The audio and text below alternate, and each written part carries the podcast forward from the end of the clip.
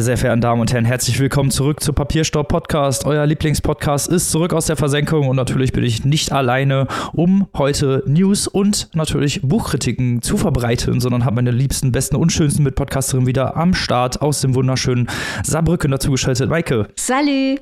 Und natürlich auch wieder mit am Mikrofon am Start aus dem wunderschönen Hannover. Annika. Hallihallo. Und was wären wir ohne ihn? Er ist natürlich auch wieder mit dabei. Unser Mann aus Münster, der Robin. Hallihallöchen. Dann kommen wir doch mal ohne Umschweife zum Sponsor der heutigen Folge und zwar zum Hansa Blau Verlag. Wupp, wupp. Uhu. Heute richten wir unser Augenmerk auf ein Buch, was am 19.02. bei Hansa Blau erschienen ist und zwar Leuchtfeuer von Danny Shapiro. Es geht um die Geschwister Sarah und Theo, die an einer Last eines Geheimnisses fast zusammenbrechen, das sie seit 20 Jahren hüten. Im Jahr 1985 im Sommer sind sie betrunken in ein Auto gestiegen, was ihr Leben verändert hat. Auch ihr Vater Ben hat 20 Jahre später an diesem Geheimnis zu knabbern, denn auch er hatte eine Rolle in diesem Szenario und eine Begegnung, die er mit dem Nachbarssohn hat, droht diese Geheimnisse wieder an die Oberfläche zu bringen. Leuchtfeuer, also ein Buch mit großen und kleinen Tragödien, mit tiefgründigen, feingesponnenen Porträts von zwei Familien, das mit verschlungenen Beziehungen arbeitet und äh, sich mit dem Thema der Schuld befasst, wie Schuld einen von innen auffressen kann und wie lange solche Geheimnisse auch noch nachwirken. Dennis Shapiro, eine Autorin, die bereits elf Bücher verfasst hat. Ihr neuester Roman, also Leuchtfeuer, hat direkt den National Jewish Book Award bekommen. Da können wir natürlich auch erstmal gratulieren. Auf jeden Fall. Ein großer Familienroman, der liegt uns hier vor. Es geht um die Verflechtung der beiden Familiengeschichten und die Figuren, die entwickeln über Jahre nach dieser Tragödie, die Robin eben schon skizziert hat, ohne zu spoilern. Sehr unterschiedliche Leben, sehr unterschiedliche Lebensläufe, die natürlich durch diesen Unfall beeinträchtigt werden und das Verschweigen und Verdrängen, das in den Jahren danach stattfand. Die Autorin arbeitet mit dem Wechsel der Perspektiven und der Zeitebenen. Also das Buch spielt in der Vergangenheit und in der erzählten Gegenwart der Rückblick auf den Unfall und die erzählte Zeit. Und der Roman stellt dabei Lebensfragen. Was macht es mit uns, wenn wir etwas tun, das fatale Konsequenzen hat? Was macht es mit denen, die uns lieben? Welche Folgen haben dunkle Geheimnisse? Und was bedeutet es überhaupt, jemanden zu lieben, zu verlieren und trotzdem weiterzuleben? Sponsor der heutigen Folge Hansa Blau mit Danny Shapiros Leuchtfeuer. Genau, übersetzt wurde das Ganze übrigens von Ulrike Wasel, Klaus Timmermann und Achtung, Achtung, das Ganze wird auch für das US-Fernsehen adaptiert. Also schnell das Buch lesen. Serie bzw. Verfilmung kommt in Bälde und ich muss sagen, also das klingt gut, weil es doch so ziemlich für mich zumindest persönlich viele Punkte auf meiner Bingo-Karte abhakt. Ne? Also verschiedene Zeitebenen, großes Familiengeheimnis, wie geht's da weiter? Gönnt euch doch mal Danny Shapiro Leuchtfeuer. Danke an Hansa Blau für die Präsentation der heutigen Papierstaufolge. Ihr seid Dank. die Besten. Aber apropos Verfilmung, wir kommen direkt zum Vorgeplänkel. Ja, hier geht's nahtlos weiter, Schlag auf Schlag. Eine Autorin, die, äh, dessen Buch wir hier bereits vorgestellt haben. Der Roman wurde verfilmt und hat jetzt die Berlinale eröffnet. Maike, was war da los? Ganz genau, wir sprechen über Claire Keegans Small Things Like These, nominiert für den Booker-Preis. Im Rahmen unserer jährlichen Berichterstattung haben wir auch über Claire Keegans Small Things Like These gesprochen. Kleine Dinge wie diese im Deutschen. Annika, sag nochmal, in welcher Folge war das? Das war in der Folge 218 mit dem wunderschönen Titel Besoffen von vorgestern. Wie konnte ich es vergessen? Danke, Annika. Äh, genau. Vielleicht erinnert ihr euch, es geht hier um den Kohlenhändler Bill Furlong, der im Jahr 1985 in Irland kurz vor Weihnachten durch die Gemeinde zieht, um seine Waren zu verkaufen. Und er kommt an einem sogenannten Magdalenenheim vorbei. Magdalenenheime, das waren Heime für sogenannte gefallene Mädchen. Dort hat man also zum Beispiel Teenager getroffen, die schwanger wurden. Natürlich nur die Mädchen, klar. Die wurden dann dort eingesperrt. Die Kinder wurden unter Umständen weggenommen. Ein schrecklicher gesellschaftlicher Skandal, der bis heute in Irland aufgearbeitet wird. Die Magdalene Laundries. Und Bill selbst ist allerdings das uneheliche Kind einer Teenagerin, kennt es also aus seinem eigenen Schicksal. Er hatte aber mehr Glück als das Mädchen, dass er dort während seiner Runde im Magdalenenheim trifft und es entspinnt sich ein schrecklicher moralischer Konflikt. Das Ganze jetzt verfilmt in der Hauptrolle als Bill Furlong Killian Murphy. Und Emily Watson hat für eine Nebenrolle sogar den silbernen Bären für die beste schauspielerische Leistung in einer Nebenrolle erhalten bei der Berlinale. Ganz fantastisch, ein Film, auf dem wir ein Auge haben. Claire Keegans Small Things Like These. Und vielleicht kriegt Killian Murphy ja demnächst noch den Oscar für Oppenheimer. Mal schauen. sehen wir dann, sehen wir dann.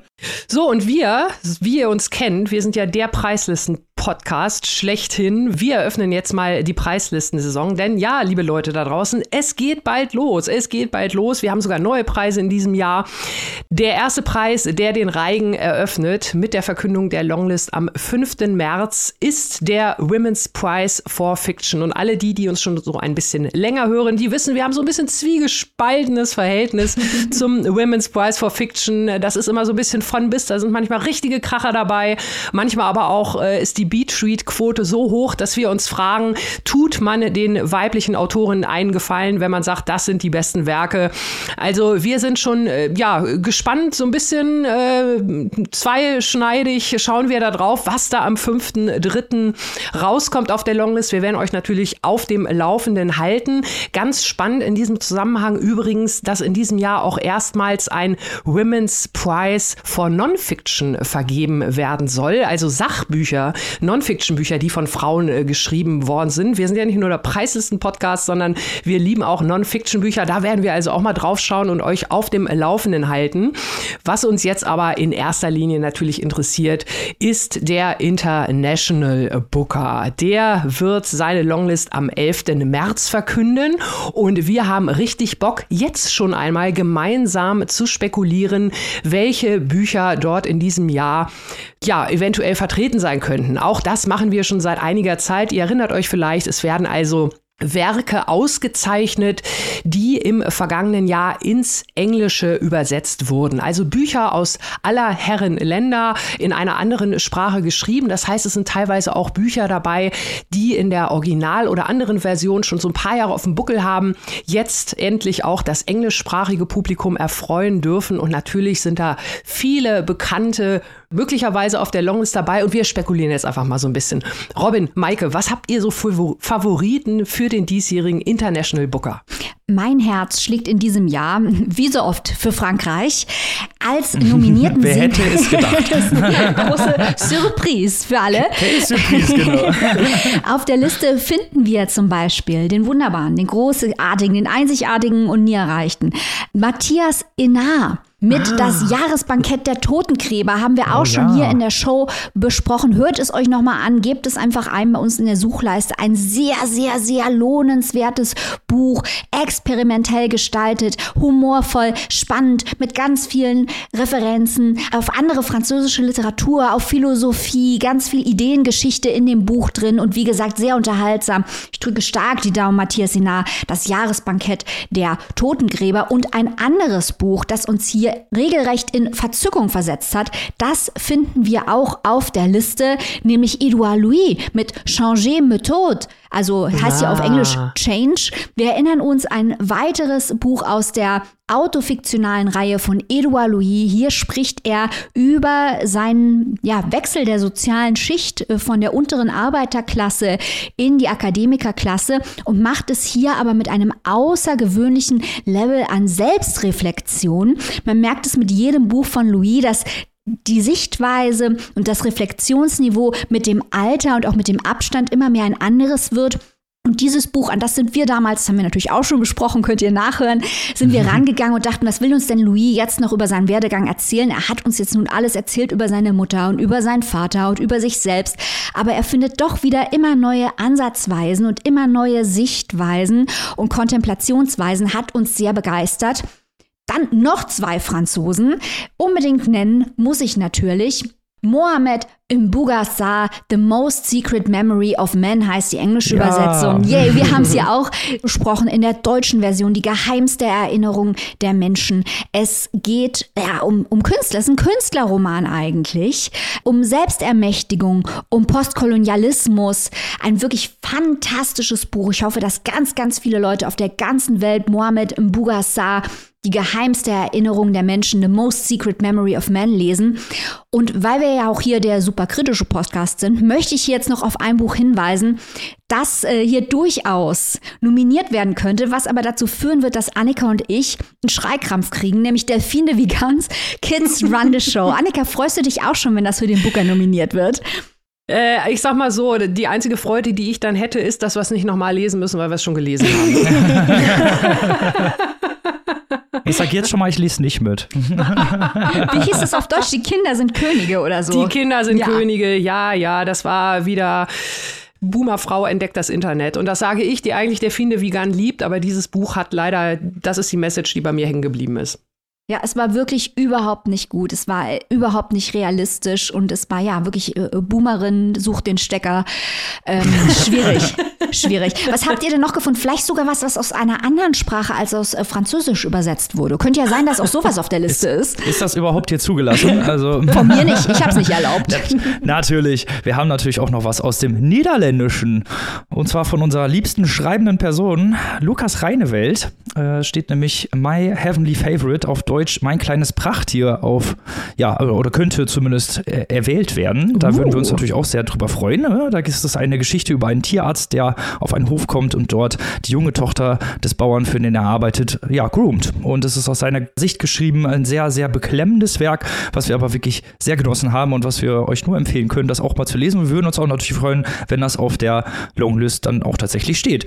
Ein weiterer. Das ist Lolita, Kandidat. möchte ich mal noch dazu sagen. Ne? Ja, also es ja, ist eine Variante genau. von Lolita. Das macht es besonders schlau. Also es hat mir besonders gut gefallen, deswegen wollte ich das nochmal sagen. Ja, auf jeden Fall. äh, ein weiterer Contestant, diesmal aus Deutschland. Ja, ja, hier ist auch ein deutscher Contestant drauf, von Alina Bronski. Äh, Barbara isn't dying yet, beziehungsweise auf Deutsch, Barbara stirbt nicht über einen älteren Mann, ja, der so ein bisschen in alten Rollenklischees hängen bleibt. Seine Frau wird bettlägerig und er muss sich anfangen, um den Haushalt und um seine Frau zu kümmern. Und dann fangen langsam an, die vom Patriarchat erstellten Fassaden zu bröckeln.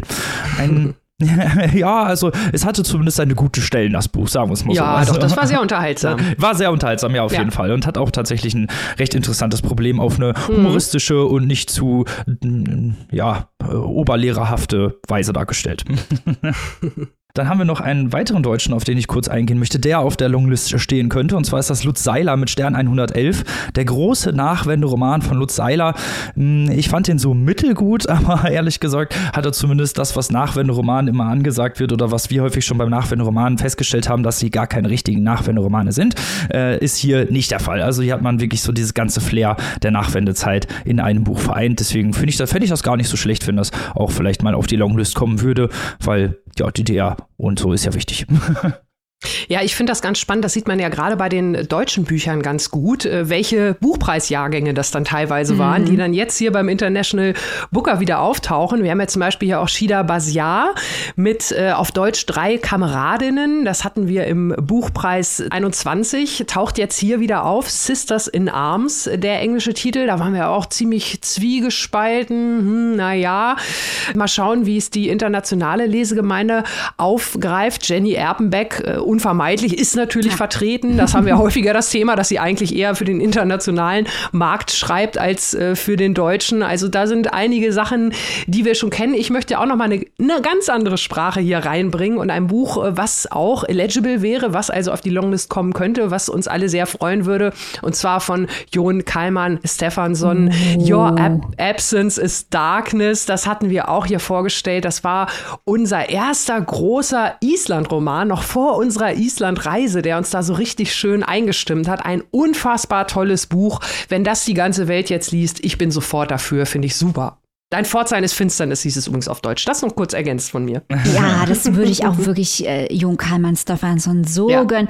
Und für Deutschland, also die schreibende Person, die ich am allerliebsten auf der echten Longlist sehen möchte, von den Deutschen, die jetzt auf der Spekulationsliste auftauchen, die im Internet kursiert, könnt ihr ganz leicht im Internet mal schauen, da wird überall schon spekuliert, wer da alles nominiert werden könnte ist aber Sascha Mariana Salzmann, muss ich sagen. Mm, ja. äh, Im Menschen soll alles herrlich sein. Wir haben es absolut geliebt. So ein intelligentes, verspieltes, unterhaltsames Buch das damals auch zu unserem Groll beim Deutschen Buchpreis 2021 nach der Longlist rausgeflogen ist. Wir hätten, also wir haben ganz am Anfang schon drüber gesprochen, dass das ein potenzieller Gewinner hätte sein sollen.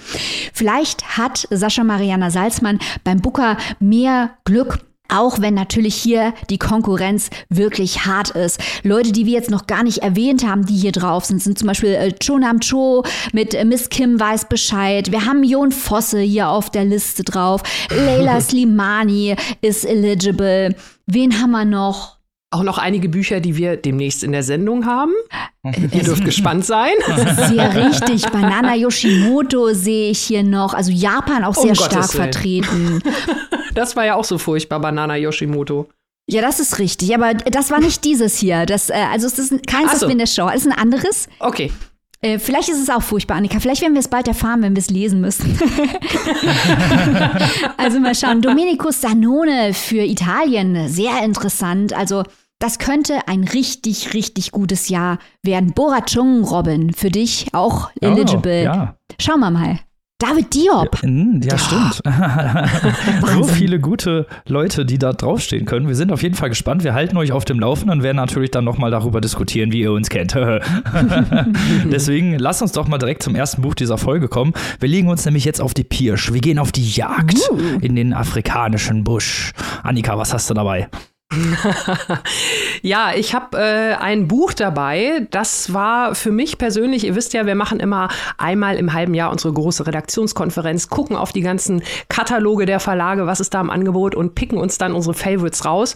Und ich muss sagen, das Buch, was ich heute vorstelle, das war für mich sofort Liebe auf den ersten Blick. Ich wollte das unbedingt machen. Und wenn man so geil auf dem Buch ist, dann hat das ja immer eine ziemliche Fallhöhe. Aber in diesem Fall bin ich nicht tief gefallen, ganz im Gegenteil. Ich stelle euch jetzt vor, ich habe das große Vergnügen und gleich auch noch mit Robin drüber zu reden. Trophäe von Gea Schotas. Ja, es geht genau wie Robin gesagt hat. Wir gehen auf die Jagd und zwar mit unserem Protagonisten, dem US-amerikanischen Großwildjäger Hunter White. Und wer jetzt, wie ich im ersten Moment denkt, was ist denn das für ein billiger sprechender Name, Hunter White, das kann ja wohl nicht wahr sein. Ja, das ist tatsächlich so, aber er wurde auch benannt nach einem realen Jäger, J.A. Hunter, der in Afrika zwei Generationen vor ihm sozusagen sehr aktiv war und zwar mit dem Opa des Protagonisten zusammen. Und der Opa des Protagonisten hat ihn also auch von Kindheit an zur Jagd erzogen, hat die Leidenschaft und dieses ganze Mindset in Hunter White White eingepflanzt. Und ja, Hunter White jagt also seit vielen Jahren große Tiere und er möchte gerne die sogenannten Big Five voll machen. Das sind die größten jagbaren Tiere in Afrika, der Elefant, der Kaffernbüffel, der Löwe, der Leopard und halt das besagte Spitzmaul-Nashorn. Das ist nämlich das Tier, was dem Hunter noch fehlt. Und äh, ja, Hunter vielleicht kurz mal zu seiner Person. Das ist so ein Mensch, der im, im echten Leben, also wenn er halt nicht gerade irgendwelche Tiere abknallt, sich äh, so mit finanziellen Vater Morganas beschäftigt. So nennt er es selbst. Also er ist an fragwürdigen Übernahmen und semilegalen Monopolen. Äh, damit ist er befasst, damit verdient er sein Geld und er sieht sich also als Mensch, als erfolgreicher Mann ganz oben in der Nahrungskette. Und für ihn ist die Jagd auch eine ganz natürliche Handlung. So ein bisschen unterstützt wird er von seiner Frau, die ist zwar im Buch eher eine Lehrstelle, Stelle, ist aber auch gut so, man möchte sie gar nicht näher kennenlernen. Also er macht das für seine Frau. Die sammelt nämlich unter anderem Antiquitäten, wie zum Beispiel halt die Trophäen, die Hunter ihr von der Jagd mitbringt. Sie hat wohl auch eine ganz exquisite Sammlung von Schrumpfköpfen, das nur mal so nebenbei. Ähm, also das sind schon, ist schon so ein, so ein besonderes Paar, sage ich mal, was sich da gefunden hat. Und Hunter jetzt also unterwegs, er will dieses Nashorn noch besorgen, was ihm also noch fehlt. Und äh, dann machen ihm aber Wilderer einen Strich durch die Rechnung und erschießen sein, in Anführungszeichen, Nashorn. Der Frust, Frust ist groß, Hunter ist genervt Und sein Jagdleiter, den er auch schon seit über 20 Jahren kennt, der sagt, pass auf, wir können auch stattdessen die Big Six machen. Und da geht es nämlich tatsächlich um den Menschen als sechstes jagbares Tier. Und wer jetzt denkt, äh, das vielleicht wirklich nur so in Kürze zum Plot, äh, dass wer jetzt denkt, gut, okay, das kann ja in alle möglichen Richtungen gehen, ist das vielleicht ein bisschen Battle Royale, ist das vielleicht ein bisschen Manhunt oder welche Themen auch immer oder was man da schon mal gelesen hat über Menschen, die sich gegenseitig jagen. G. Schurters schafft es hier also wirklich, das ganze Thema richtig toll und sehr, sehr komplex aufzuarbeiten. Also wir haben hier ganz viele verschiedene Themen. Da ist natürlich als allererstes dieses Mindset von diesem Jäger-Hunter, der seine Art der Jagd also als wahren Naturschutz, als wahren Artenschutz sieht, weil die Lage dort in den Ländern, äh, man kann sich das auch mal so ein bisschen angucken, es gibt übrigens diese Jagdlodges, das ist alles, ne, kann man googeln, kann man buchen, kann man hinfahren, kann man sich diese Lizenzen für bis zu sechsstellige Summen kaufen. Und äh, das ist natürlich eine Menge Geld, die da im Spiel ist. Und die Tiere, die in etwas freierer Wildbahn leben, also in diesen großen, großen Nationalparks in Afrika, um dort halt ja möglichst unbedrängt von den Menschen leben zu können. Diese Tiere sind sehr, sehr gefährdet von Wilderern.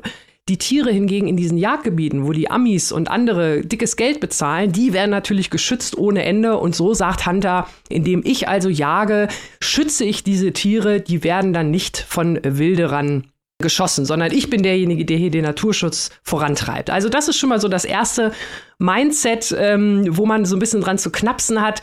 Es geht dann aber natürlich weiter, weil die Wilderer wiederum auch von der Armee gejagt werden. Das heißt, irgend so eine gewisse Art Menschenjagd findet dort schon statt, obwohl äh, Hunter natürlich zuerst sagt, als sein Jagdleiter ihm sagt, hier pass auf, du kannst hier einen Menschen schießen, ist er natürlich erstmal völlig verdattert und wie und wo und was. Und dann wird das aber erklärt, wie das wiederum auch in das vorhandene Ökosystem passt, weil die Menschen, die dort leben, die Einheimischen, die Natives, die natürlich durch die Kolonialherren verdrängt wurden, irgendwie in zu kleine Reservate gequetscht oder in die Stadt geschmissen worden, so nach dem Motto, jetzt guckt mal, wie ihr da zurechtkommt, ihr Naturmenschen, Spoiler natürlich so gut wie gar nicht.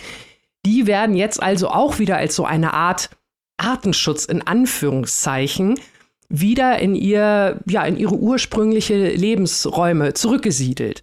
Und um das Ganze so ein bisschen auch zu finanzieren, wird halt diese Jagd dort angeboten. So ist das hier dargestellt, zumindest in dem Buch. Und äh, die Menschen, die dort leben, die haben natürlich ein ganz anderes Verhältnis zur Natur. Also auch das ist ein Thema. Die westliche Moral. Was ist die in Afrika wert? Da geht es nicht darum, Tiere zu jagen, um irgendwie der Frau eine schöne Trophäe nach Hause zu bringen, sondern da geht es darum, zu jagen, um zu überleben, um auch da wieder den Fortbestand irgendwie zu sichern.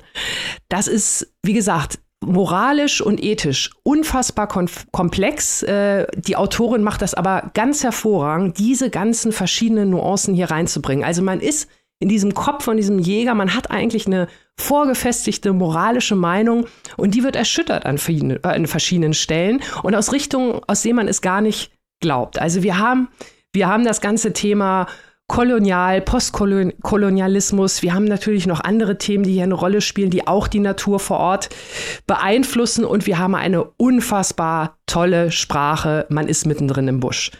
Robin, warst du auch mit mir auf der Jagd? Hast, hat dich dieses Buch auch auf so vielen Ebenen so angesprochen wie mich? Ich bin wirklich restlos begeistert. Ich muss es mal richtig abfeiern.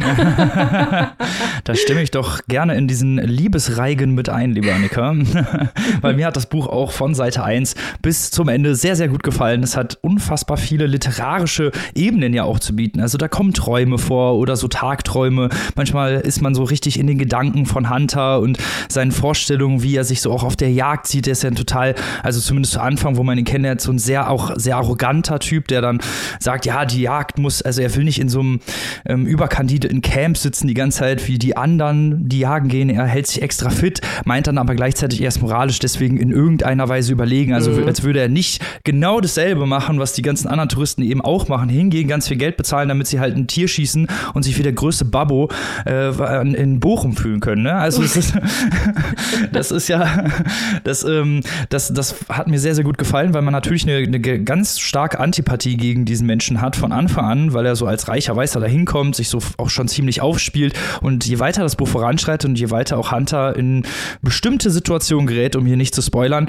desto mehr fällt seine Fassade ja und er merkt, was da eigentlich für geopolitische, ähm, ökologische Strukturen hinterstecken, die er da teilweise unterstützt und die er auch moralisch hinterfragt, nur halt eben bei seinen eigenen ähm, Jagden das gar nicht macht. Und es gibt einen recht interessanten Charakter, Jeans heißt er, äh, der ihn immer durch die Gegend fährt, der ihm das auch halt häufig sagt, dass er eben äh, Doppelmoral betreibt, was er da gerade von sich gibt und immer glaubt, dass er halt irgendwie moralisch überlegen wäre und ihn halt auch schon häufig ja ad absurdum führt. Und das hat mir sehr gut gefallen, weil man so ein bisschen, finde ich, durch diesen, durch diesen Charakter, durch diesen Jeans so eine Stimme des Lesers hatte oder des Lesenden, mhm. der dann eigentlich immer so auf den Charakter selber einreden möchte und mal sagen müsste, das ist ja jetzt wohl nicht dein Ernst, dass du das jetzt hier so ethisch äh, rechtfertigst. Ja, es ist äh, sehr ambivalent. Das hat mir auch sehr gut gefallen, weil zum einen ist er natürlich wirklich ein richtiger Penner, er ist ein Jäger. Andererseits hat er halt auch, finde ich, zumindest durchaus sympathische Charaktereigenschaften, die es schwierig machen, ihn halt komplett als Person zu hassen. Es gibt diesen Aspekt eben dieser Jagd, die man durchaus verurteilen kann,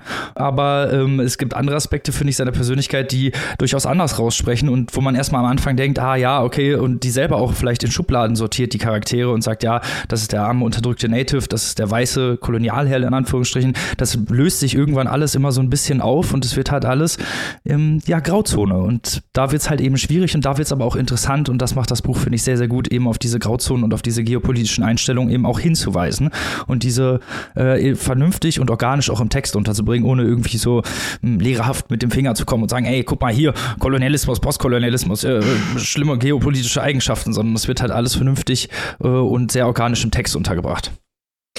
Ja, ähm, das, also kann ich dir wirklich nur zustimmen. Gerade auch diese Figur des Hunter, des Hunters.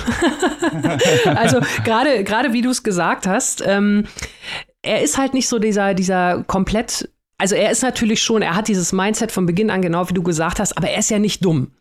Und ähm, natürlich, diese Ambivalenz, die sind teilweise wirklich echt richtig heftig, ne? weil er ja wirklich auch mehr und mehr merkt, dass dieses, so nach dem Motto, wenn ein Wilderer das Tier schießt, dann ist es Mord, aber wenn ich es mache, weil ich habe ja so viel Geld dafür bezahlt, äh, dann ist es halt mein gutes Recht. Und er braucht das, um halt, er braucht diese Rechtfertigung, um sich selber auf der Seite der Guten zu wehen. Und genau ja, wie du ja. sagst, wenn, wenn Jeans dann sagt, Tod ist tot, dem Rino ist das egal, regt er sich also furchtbar darüber auf. Das geht richtig gegen seine Ehre, gegen alles. Und wie das aber wenn er dann eine Zeit lang, er will ja immer das echte in Anführungszeichen Afrika kennenlernen, was er durch seine Safaris nie kennenlernt, was er dann aber im Laufe des Buches tut.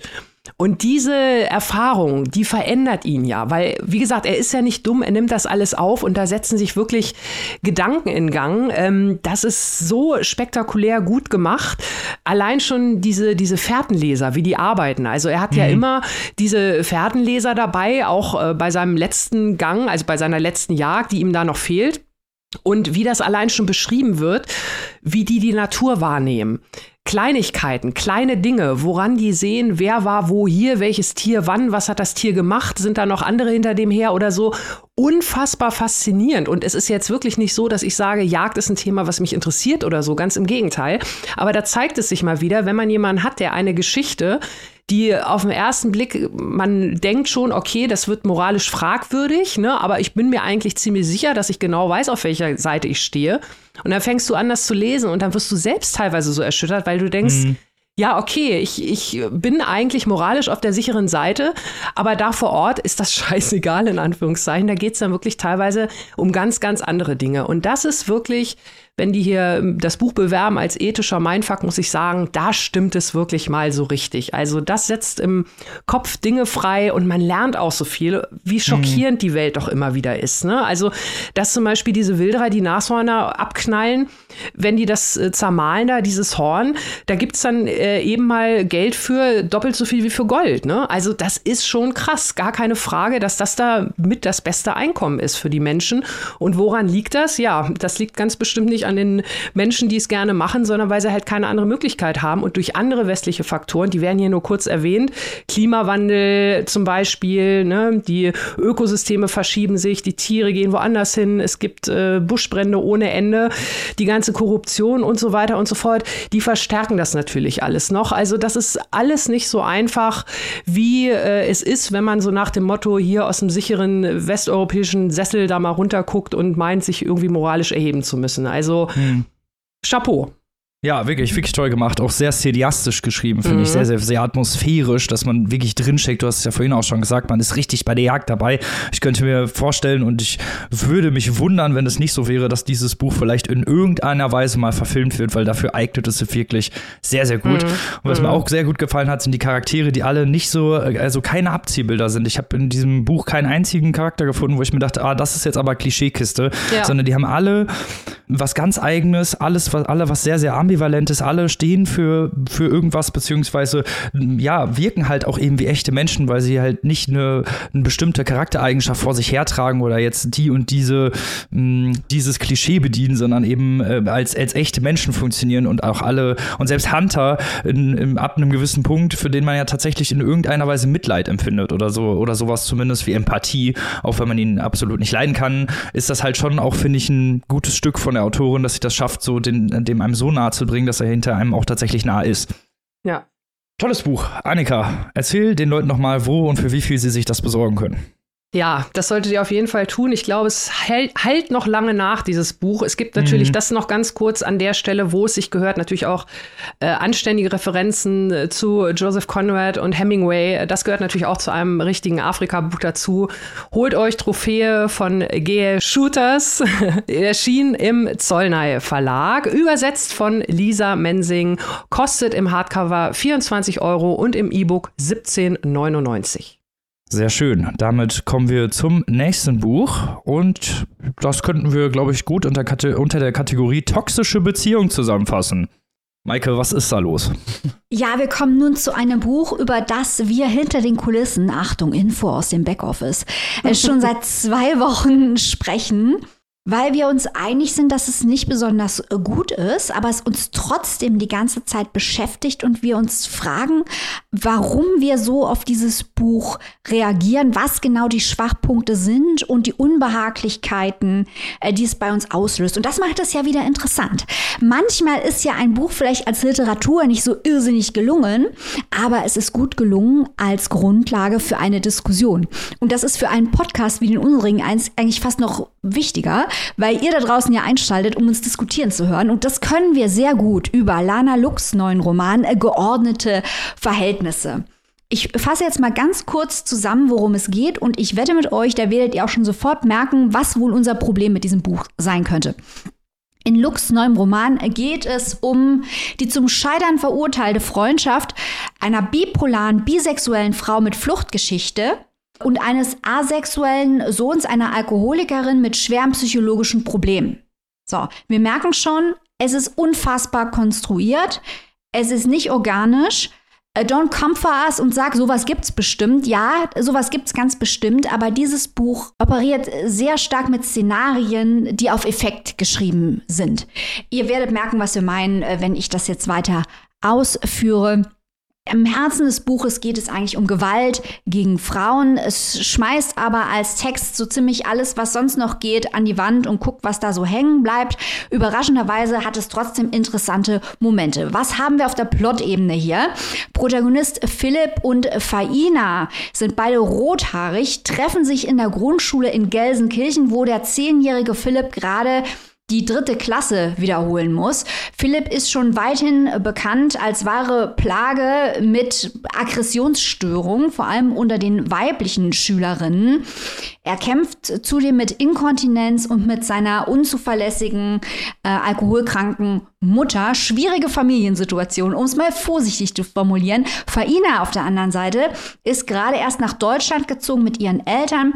Die jüdische Familie stammt aus der Ukraine.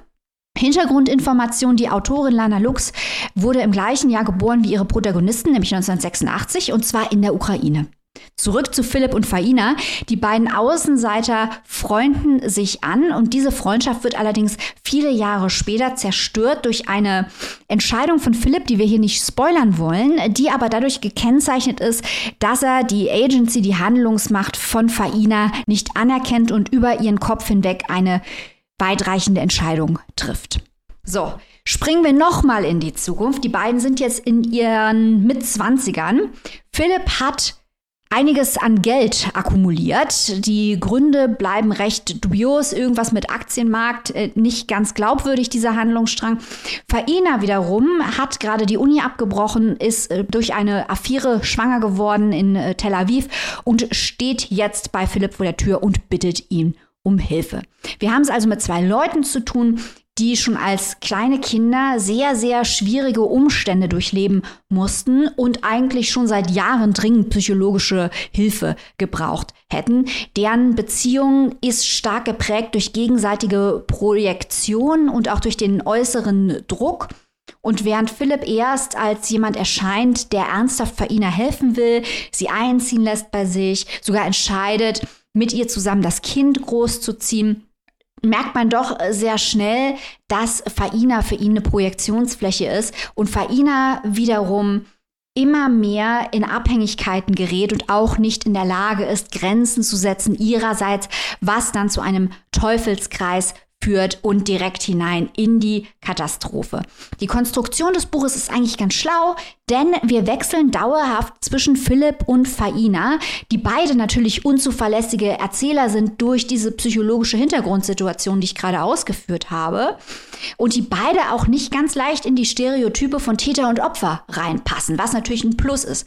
Jetzt aber zu der Problematik. Wir haben hier zwei queere Identitäten, die so ein kleines bisschen flashy, auf Reaktion hin, wie ich eingangs schon sagte, eingesetzt werden. Also da wird Fainas Bisexualität mit ihrer Manie im Rahmen der Bipolarität überblendet und auch noch mit einem Subplot, da ist sie dann auch noch Sexarbeiterin. Wir haben Philips Asexualität, das wird vermischt mit seinen Problemen, mit Menschen generell in Kontakt zu treten, mit seinen Aggressionsschüben, mit seinen rechten, rechtsradikalen Ansichten. Also da werden wirklich Themenkomplexe auf problematische Art und Weise überblendet und auch übereinander gestapelt. Und diese Türme, die dort entstehen, die geraten arg ins Wackeln und das Ganze ist wenig organisch, wenig glaubwürdig liest sich im Großen und Ganzen wie eine Versuchsanordnung. Also wir hatten mehr Spaß, darüber zu diskutieren, warum genau es nicht funktioniert, als über den eigentlichen Text zu sprechen. Also es funktioniert gut als Diskussionsgrundlage, aber ich glaube nicht aus den Gründen, äh, die die Autorin dafür vorgesehen hat. Annika, Jetzt habe ich schon so viel gesagt über das, was wir beide besprochen haben. Ähm, wir wechseln jetzt mal hier von mir als unzuverlässiger Kritikerin zu dir als unzuverlässige Kritikerin. Bitte schön. vielen Dank. Vielen Dank. Ich, ich freue mich sehr. Äh, das, das ist sehr schön. ja, also genau wie du sagst, Maike, wir waren in erster Linie die beiden, die jetzt hier also die letzten Tage schon mehrfach über dieses Buch gesprochen haben. Ähm, ich habe auch so ein paar Probleme, teils noch andere. Also ich möchte zunächst einmal ganz kurz voranstellen. Philipp, Maike, du hast es ja schon gesagt, er hat eine eine alkoholkranke Mutter. Das ist äh, völlig unbesehen ein riesengroßes Problem. Gerade erst in der letzten Woche ist die COA-Aktionswoche zu Ende gegangen. COA steht für Children of Addicts. Das sind immerhin in Deutschland 2,6 Millionen Kinder, wow. die davon betroffen sind. Also das ist ein ganz, ganz großes Thema und ähm, ich finde es gut oder ne, das muss auch mal thematisiert werden. Aber genau wie du sagst, Maike, habe ich hier so ein bisschen das Problem mit den, mit den Überblendungen, weil letzten Endes geht es ja eigentlich um wirklich Gewalt an Frauen oder Gewalt in einer Beziehung. Und ähm, mein Problem war wirklich in erster Linie bei dem Buch, dass wirklich Philipp also ein ganz schrecklicher Charakter ist. Und ihr wisst da draußen, dass ist jetzt erstmal kein Kriterium für gut oder schlecht bei uns. Ne? Äh, ich meine, ich habe gerade ein Buch über einen Großwildjäger in den Himmel gelobt, also von daher, ich brauche nicht unbedingt einen Protagonisten, mit dem ich mich identifizieren kann.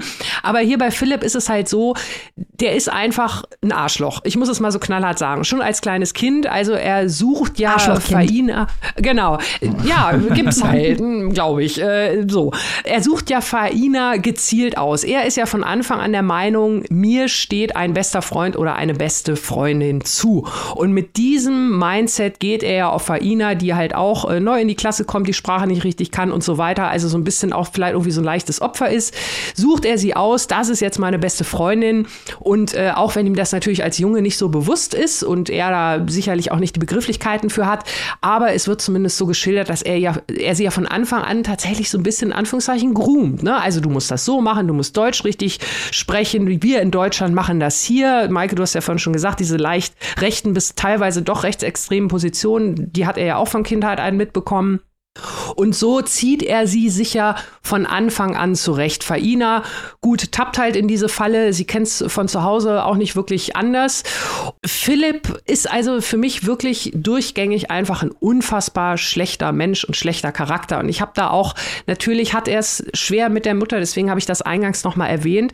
Aber auch bevor diese Dramatik mit der Mutter so richtig Fahrt aufnimmt, ist er ja trotzdem schon scheiße. Also das, das war so ein bisschen irgendwie so, ich habe, ich bin einfach mit Philipp, äh, habe ich irgendwie gar nicht hingekriegt. Das Ende hat's in so, hat mich insofern ein bisschen versöhnt, weil es wirklich dann in der letzten Instanz, Instanz absolut konsequent ist. Das hat mir gut gefallen, das hat Lana Lux wirklich gut gemacht.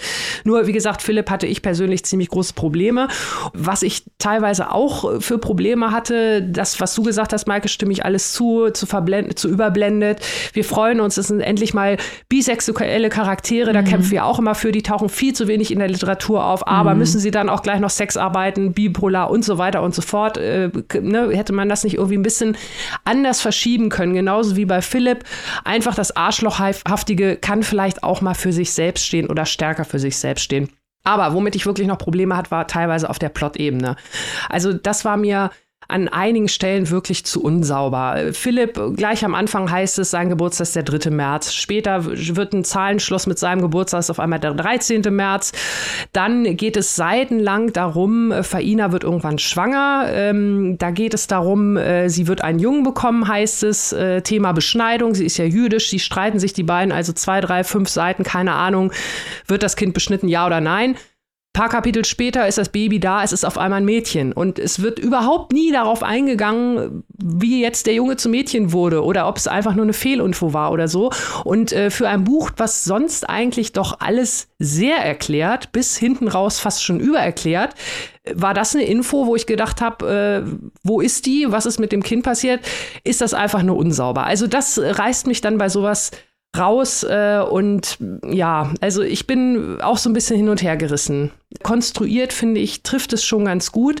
Ich glaube, die Geschichte hätte auch mit weniger Drehung und Themen genug Wucht gehabt. Mehr Vertrauen in die eigenen Charaktere. Ja, ich glaube nämlich auch, dass das das Problem ist, dass das Buch zu viel will und dann zu wenig davon zu Ende führt. Also mhm. da wird immer, ich habe das Buch eigentlich hauptsächlich deswegen mit Spannung gelesen. Ich habe es schon mit Spannung gelesen, weil ich mir dachte, mit was kommt Lux als nächstes um die Ecke? Also mhm. ich habe mich nicht gefragt, was passiert als nächstes mit Philipp und Faina, sondern ich denke, was passiert jetzt als nächstes noch? Also mhm. man, weil halt immer noch eins draufgesetzt wird, noch eins draufgesetzt wird und das ablenkt. Man, also ganz am Ende, ich gebe dir recht, Annika, das Ende ist absolut konsequent, aber Vorher wurde da so viel Lametta verstreut und dann ist das Ende auch so pädagogisch, dass ich mich als Leserin auch ein Stück weit für dumm verkauft fühle. In der Art und Weise, wie es beschrieben wird, nicht, dass dieses Ereignis eintritt. Wirklich eine vertane Chance und es zeigt auch so ein kleines bisschen äh, die Gefahr des Mitkalt, über den wir hier gerne lästern. Nämlich, wenn man sagt, was sind die gesellschaftlich gerade heiß diskutierten Themen im Sinne von, was gibt Klicks, was verkauft Bücher und dann ballern wir einfach mal so viele davon rein, wie es irgendwie geht. So ein kleines bisschen kommt dieses Buch hier so rüber und wie du schon sagst, dann hat man mal einen bisexuellen Charakter hier drin, da hat dieser Charakter aber noch jede Menge andere Eigenschaften, die auf eine wirklich problematische Art und Weise überblendet werden, äh, so dass man am Ende gar nicht mehr weiß, was will uns dieses Buch eigentlich sagen, außer Gewalt gegen Frauen gleich schlecht. Also hm. das ist dann auch ein bisschen, bisschen wenig. Dennoch, ich bin immer noch fasziniert, wie gut wir über dieses Buch sprechen können und dass ich auch an keiner Stelle gedacht habe, ich habe jetzt keine Lust mehr, das weiterzulesen. Das wird bei einem anderen Buch, über das wir gleich sprechen, ganz anders sein. Oh, das ist ja schon mysteriös, welches das sein wird. Ja, bei den vielen, die noch kommen, genau, Robin. Ja, da hast du völlig, äh, völlig recht, Maike. Also mich hat es auch an der Stange gehalten durch die Spannung. Genau wie du sagst, was passiert als nächstes? Ne? Also kommt endlich mal jemand und sperrt Philipp weg? Leider nicht. Spoiler-Alarm. ähm, genau. Äh, und das mit der, mit der Bisexualität übrigens genau das gleiche auch bei Philipps Asexualität. Ne? Mhm. Also auch ein Thema, was viel zu wenig vorkommt in der Literatur, was aber nicht mal richtig benannt wird sogar. Und ähm, ja, da habe ich auch teilweise dann das Gefühl gehabt, dass es wirklich nur so als kleiner Plotpoint dient. Und das ist dann echt schade. Ja, und Faina Erst fand ich es ja auch gut, das möchte ich noch schnell als letztes äh, sagen. Erst fand ich es ja auch gut, dass sie eben nicht das klassische Opfer ist, weil es ist ja mal die Problematik bei Gewalt gegen Frauen, wenn Frauen nicht in das Opfer, in den Opferstereotyp reinpassen. Also angenommen, eine Frau war Sexarbeiterin, wurde das Opfer eines Femizids, dann kommt immer so ein Stück weit, ja, die hat es ja provoziert und die war ja Sexarbeiterin und so weiter. Es ist wichtig zu zeigen, dass diese Argumentation vollkommener Schwachsinn ist. Und das macht dieses Buch auch. Gleichzeitig ist Faina auf eine auch psychologisch nachvollziehbare Art und Weise bereit, über Philips Verhalten hinwegzusehen. Das hat sich mir dann auch auf der psychologischen Ebene hier nicht erschlossen. Das ist nicht das Problem, dass es das nicht gibt. Es gibt sicher, aber das Schreiben, das psychologische Schreiben war nicht stark genug, als dass es mir plausibel wurde. Und das fand ich auch ein bisschen schade. Ja. Also durchaus Spannung und auf jeden Fall auch viel zum Sprechen drüber. Auf jeden Fall. Ja. Wo und für wie viel kann man sich das denn zulegen, liebe Maike? Geordnete Verhältnisse von Lana Lux ist erschienen bei unseren Freunden von Hansa Berlin. 288 Seiten kosten im Hardcover 23 Euro und in der keimfreien E-Book-Edition 16,99. Sehr, sehr schön. Damit kommen wir doch mal ohne Umschweife zum letzten Roman dieser Folge. Ich darf ihn vorstellen. Ich habe das große Vergnügen, ob es ein Vergnügen ist, werden wir gleich zusammen rausfinden. Das Buch heißt Das Gewicht eines Vogels beim Fliegen von Dana Grigorchea. Ein abgedrehter Roman über zwei KünstlerInnen aus unterschiedlichen Welten und wie deren Existenzen verknüpft sind. Was das alles noch zu bedeuten hat, werdet ihr gleich herausfinden. Erstmal zur Autorin selbst, Grigor Cea. Übrigens bürgerlicher Name, Claudia Dana von Grigor Cea. Also hier ein Adelstitel ah. mit drin. Oh, ja. ist 1979 in Bukarest geboren. Eine schweizerisch-rumänische Schriftstellerin, Germanistin und Niederlandistin. Sie studierte bis 2002 an der Uni Bukarest Germanistik und Niederlandistik, absolvierte danach den Masterstudiengang für Qualitätsjournalismus an der Donau-Universität Krems und ja, arbeitet seitdem für verschiedene Zeitschriften Zeitschriften, schreibt zum Beispiel Kolumne für die Zeit oder die Deutsche Welle und betreibt mit ihrem Ehemann seit 2016 das Literatur-E-Magazin Telegram. Übrigens nicht zu verwechseln mit diesem äh, Nachrichten, ähm, mit dieser Nachrichten-App, wo sich die VerschwörungstheoretikerInnen rumtreiben. So, damit kommen wir doch mal zum Plot. Im Fokus des Romans stehen wie bereits kurz angerissen, zwei sehr unterschiedliche KünstlerInnen. Zum einen haben wir da Dora, eine etwa 40-jährige verwitwete Schriftstellerin, die zusammen mit ihrem achtjährigen Sohn und der Kinderfrau Urlaub an der ligurischen Küste macht, um endlich äh, ja, einen Roman zu beenden, der sie schon lange umtreibt. Während ihr Sohn zusammen mit der Kinderfrau die Gegend erkundet und andere Gäste kennenlernt, zieht sich Dora größtenteils in ihre schriftstellerische Arbeit zurück. Sie versucht, auch den Anrufen und Gedanken über ihren Liebhaber Regis zu entkommen. So, dann haben wir die zweite Figur, das ist nämlich die Romanfigur von Dora in ihrem Roman. Ah ja, Rahmenhandlung und so, ne? Zweite Figur ist äh, Konstantin Aves, ein aufstrebender europäischer Bildhauer, der auf Einladung eines in der Kunstszene bekannten Mäzens 1926 nach New York reist, um dort seine Skulpturen in einer Einzelausstellung zu präsentieren. Bereits bei der Ankunft gibt es Probleme beim Zoll, da die Beamten seine Werke nicht als Kunst empfinden finden. Dann trifft er kurz darauf im Atelier ein dieses Mäzens und dort lernt er eine junge Kuratorin kennen, in die er sich Hals über Kopf verliebt und die ihn im Verlauf der Geschichte dazu überreden möchte, die Regierung anzuzeigen, weil eben der Zoll seine Kunst nicht als Kunst erkannt hat.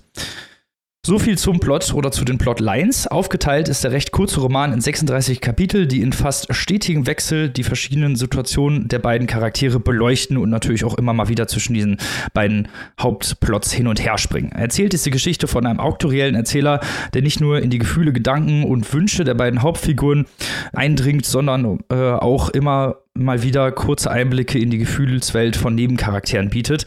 Trotz dieser recht nahen Erzählperspektive, nennen wir es mal so, bleiben die Hauptfiguren und auch ein Großteil der Nebenfiguren für mich äh, ungreifbar. Das liegt vor allem an dieser ästhetischen Ausanlage des Romans, die ich als verworren halluzinatorisch bezeichnen würde. Da bin ich mal gleich gespannt, ob Maike mir da zustimmt. Ab Seite 1 ist es nämlich gar nicht so einfach, diesem konstruierten Handlungsbogen zu folgen und vor allem diese ganzen Details, die man bekommt, in Relation zu setzen. Es werden viele Namen und Erinnerungen sowie Anspielungen gedroppt, die vor allem zu Beginn noch keinen Sinn machen. Es ist so ein Spiel mit den Lesenden, die nicht ja so wirklich an die Hand genommen werden, sondern sie sind gefordert, auf kleine Details und auf so kleine Anspielungen zu achten, um dann tatsächlich irgendwie ähm, die ganzen ähm, Gleichnisse, die sich da in den beiden Hauptsträngen ergeben, deuten zu können. Es tauchen auch viele Nebencharaktere auf, die zum Teil sogar eigene kurze Storylines haben, jedoch tauchen diese gerne auch mal wieder ab und kommen gar nicht wieder vor. Das Pacing ist eigentlich recht entschleunigt, da die Figuren häufig die Umgebung betrachten oder Gefühle und Eindrücke der Umwelt verarbeiten. Jedoch kommt es durch die mystische, leicht verworrene Erzählperspektive häufig zu Fragen, die ich mir während des Lesens gestellt habe. Also, was will uns Gregor Shea hier sagen? was, was hat das mit der Kunst zu tun? Welche Gleichnisse gibt es denn? Was, was sollen mir diese Gleichnisse sagen? Also, das sind sehr viele Fragen, die ich mir immer mal wieder gestellt habe. Der Text spielt häufig mit Farbkompositionen sowie mit Kontrasten und Gleichnissen, habe ich ja gerade schon erklärt, die nicht nur ästhetisch eingeflossen werden, sondern auch immer wieder auf der Plot-Ebene. Also hier verschwimmt alles so miteinander, Ästhetik, Plotline, Charaktere, alles wird zu so einem kleinen Potpourri, nenne ich es mal. Das Hauptthema des Romans, zumindest glaube ich das, ist vor allem die Frage, was Kunst wirklich ist, wie Kunst und das Leben zusammenspielen und wie ihre SchöpferInnen und ihre Figuren bzw. die Werke, wie die fast nahtlos verschweißt werden.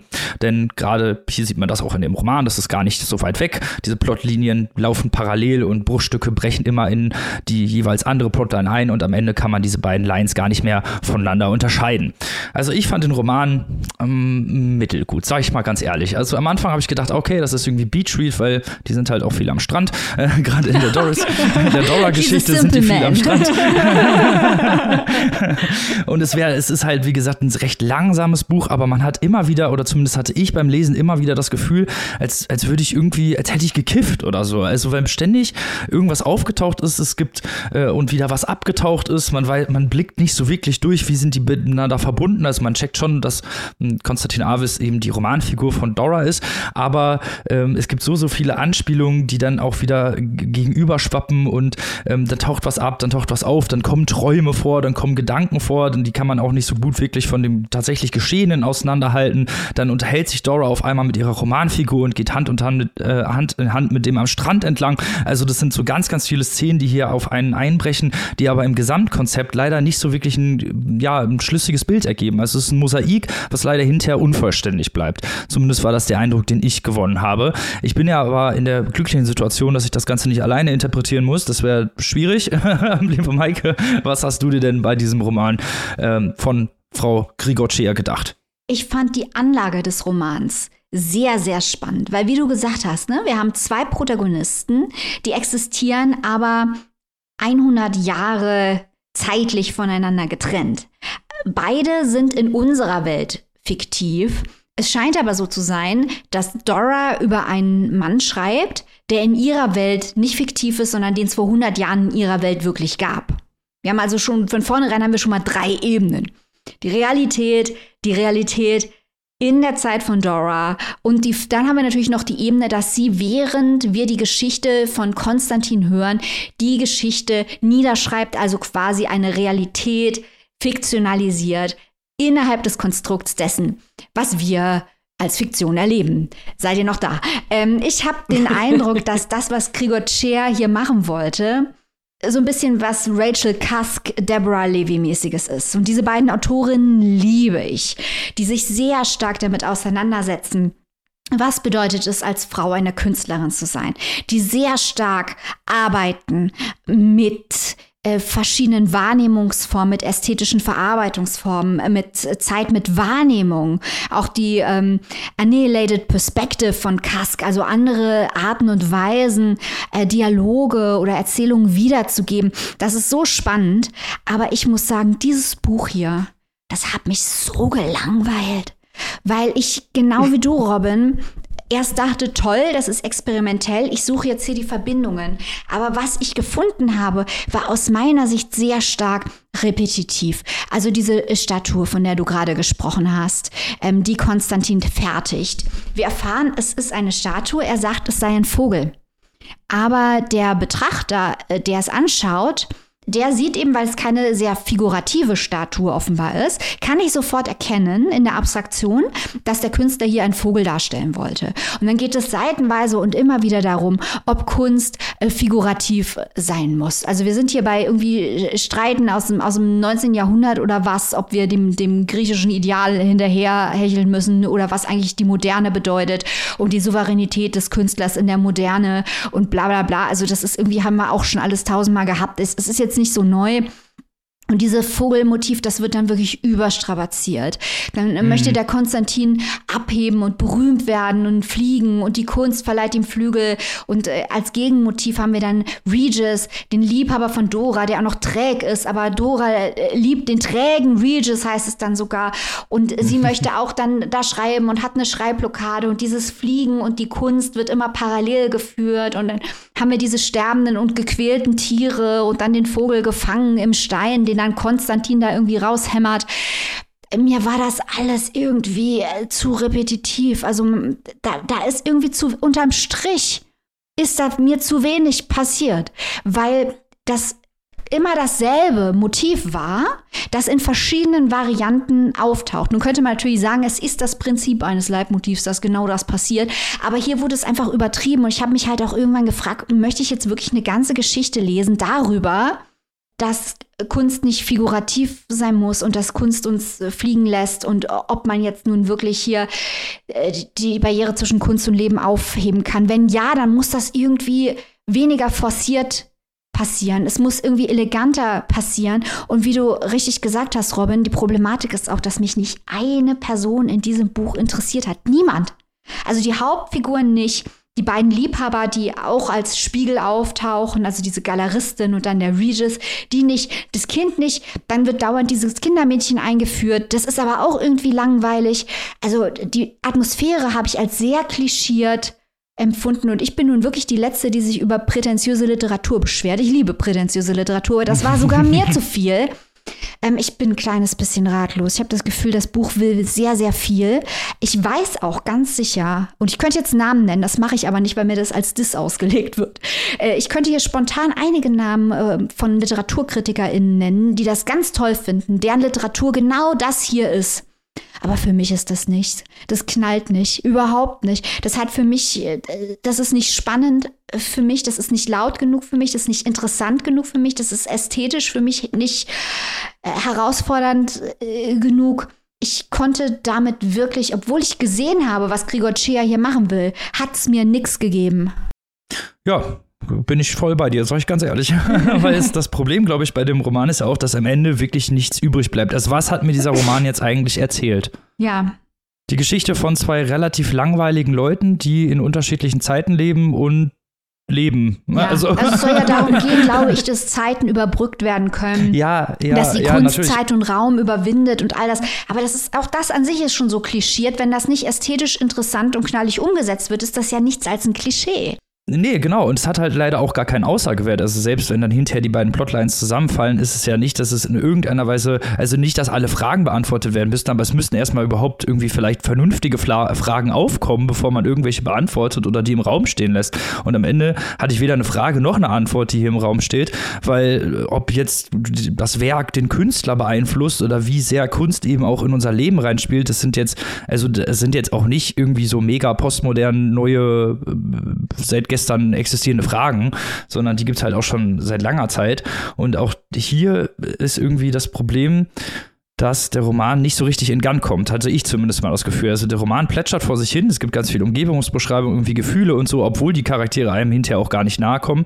Und dann hat man wieder so ganz schnell so Infodump, hatte ich das Gefühl. Oder dann kommt wieder eine Szene, in der sehr, sehr schnell sehr viele Charaktere auftauchen, sehr viel erzählt wird und dann ist diese Szene wieder vorbei und man hat wieder sehr, sehr viel Umgebungs- und so, ein, so einen Ruhepol, nenne ich es mal. Aber man kann diese Details und diese, diese Eindrücke überhaupt gar nicht verarbeiten und das ist eben, wie ich es vorhin schon so angedacht habe, so ein Mosaik, was eben aus ganz vielen Versatzstücken besteht, die eben nicht zusammenpassen. Also es ist mehr so, als hätte man fünf Puzzles zusammengekippt und dann irgendwie 200 Teile weggenommen und dann versucht, da was draus zu machen. Also da, das funktioniert halt eben nicht. Und genau so hat das Buch eben für mich nicht funktioniert. Und so richtig verstanden habe, Maike, für dich halt eben auch nicht, ne? weil das Buch eben mit viel zu vielen Ideen kommt, aber keine wirklich konsequent ausführt. Ja, es war mir einfach zu viel, zu wenig Fleisch am Knochen, so rum. Ja, das war ja. an sich ein, ein Ideenroman, aber das war unterm Strich nicht spannend genug umgesetzt, weil die Aussagen, wenn man sie nicht unterfüttert mit starken Charakteren und starken Bildern und starker ästhetischer Umsetzung hat, stark klischiert bleiben. Ich würde jetzt aber gerne noch mal kurz sprechen über Dana Grigorcheas Die nicht sterben. weil wir haben dieses Buch hier überhaupt nur ins Programm genommen, weil Robin und ich nämlich Dana Krigotschers äh, Die nicht sterben äh, nominiert, gelonglistet für den äh, Deutschen Buchpreis 2021 richtig geil fanden. Ich möchte mhm. es hier mhm. nochmal äh, empfehlen. Es geht hier darum, ähm, weil Krigotcher ist ja schweizerisch-rumänisch, dass Rumänien gezeigt wird als ein Land, das zwischen Leben und Tod existiert, in so einem postkommunistischen Limbo. Und das ist ein Dracula-Vampirroman. Dracula kommt davor als Symbol für den Wunsch nach dem starken Mann und es geht um die kapitalistische Verarbeitung von Geschichte, Geschichte als Unterhaltung, der Kommunismus als Schreckgespenst. Das ist so ein cooles Buch. Wir hatten so viel Spaß, eine Art Schauerroman, das äh, das kommunistische Rumänien und die Ceausescu-Diktatur verarbeitet. Das war so schlau. Ich möchte das hier nochmal loben, weil das echt der Hammer war. Ja, aber das vorliegende Buch möchte ich nicht so viel loben. Aber ihr sollt euch natürlich alle, aber ich alle selber ein Bild machen. Sagen. ja, aber wir müssen ja beim Topic bleiben hier. Okay, schade. Äh, das Gewicht eines Vogels beim Fliegen von Dana Grigocea erschien bei Penguin 24 Euro in der Hardcover-Variante und 18,99 Euro als digitale Version.